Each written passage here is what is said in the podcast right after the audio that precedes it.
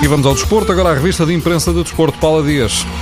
Um por todos e todos por um. O lema dos Três Mosqueteiros, do escritor francês Alexandre Dumas, aplica-se hoje a outros protagonistas. A bola acredita que Renato Sanches ou João Moutinho, um deles vai ser o D'Artagnan, no meio campo de Portugal, ao lado de três mosqueteiros, Atos, Portos e Aramis, são agora João Mário, Adrian e William Carvalho. Rafael Guerreiro está difícil e por isso avança Eliseu. O Record anuncia que esta vai ser a noite dos quatro mosqueteiros. Ronaldo, Nani, Quaresma e Renato Sanches vão liderar a seleção para bater a Polónia. Além disso, Portugal volta a contar com os patrões Ricardo Carvalho e João Motinho. O jornalista do Record considera que não faz sentido acenar com o fantasma do europeu de 1984, porque Lewandowski não é Platini, nem a seleção nacional de hoje é a equipa de então. A outra seria mais preenchida de nomes. Esta tem Cristiano Ronaldo. E ele faz toda a diferença, na opinião de José Fonte. O jogador do Southampton disse ao Daily,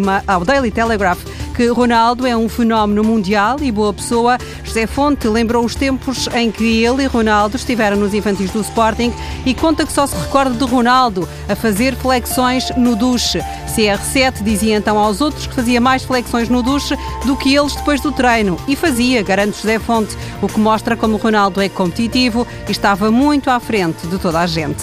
Os polacos, os adeptos, andam eufóricos com a seleção e esta noite, no estádio em Marselha querem mostrar uma bandeira gigante com quase 60 metros de comprimento. Falta só saber se a UEFA autoriza, mas se isso não acontecer, a bandeira vai ser mostrada na mesma, na cidade de Marselha. Lei na bola que os jogadores polacos querem ficar na história e que os terceiros lugares nos Mundiais de 1974 e 1982 são uma fonte de inspiração. Portugal também tem bons exemplos e onde ir buscar motivação. Os esportivos recuperam memórias. Faz hoje 25 anos que Portugal venceu o Mundial Sub-20 num estádio da Luz que encheu até ao limite, 120 mil pessoas. Outra data, neste 30 de junho, há 12 anos, no Europeu de 2004, Portugal ganhou a Holanda e chegou pela primeira vez a uma final. Por tudo isto, sejam campeões, pé do recorde, não tenham medo de voar alto e alimentem o sonho, acrescentam o jogo e a bola quer que os jogadores aproveitem uma imperdível oportunidade.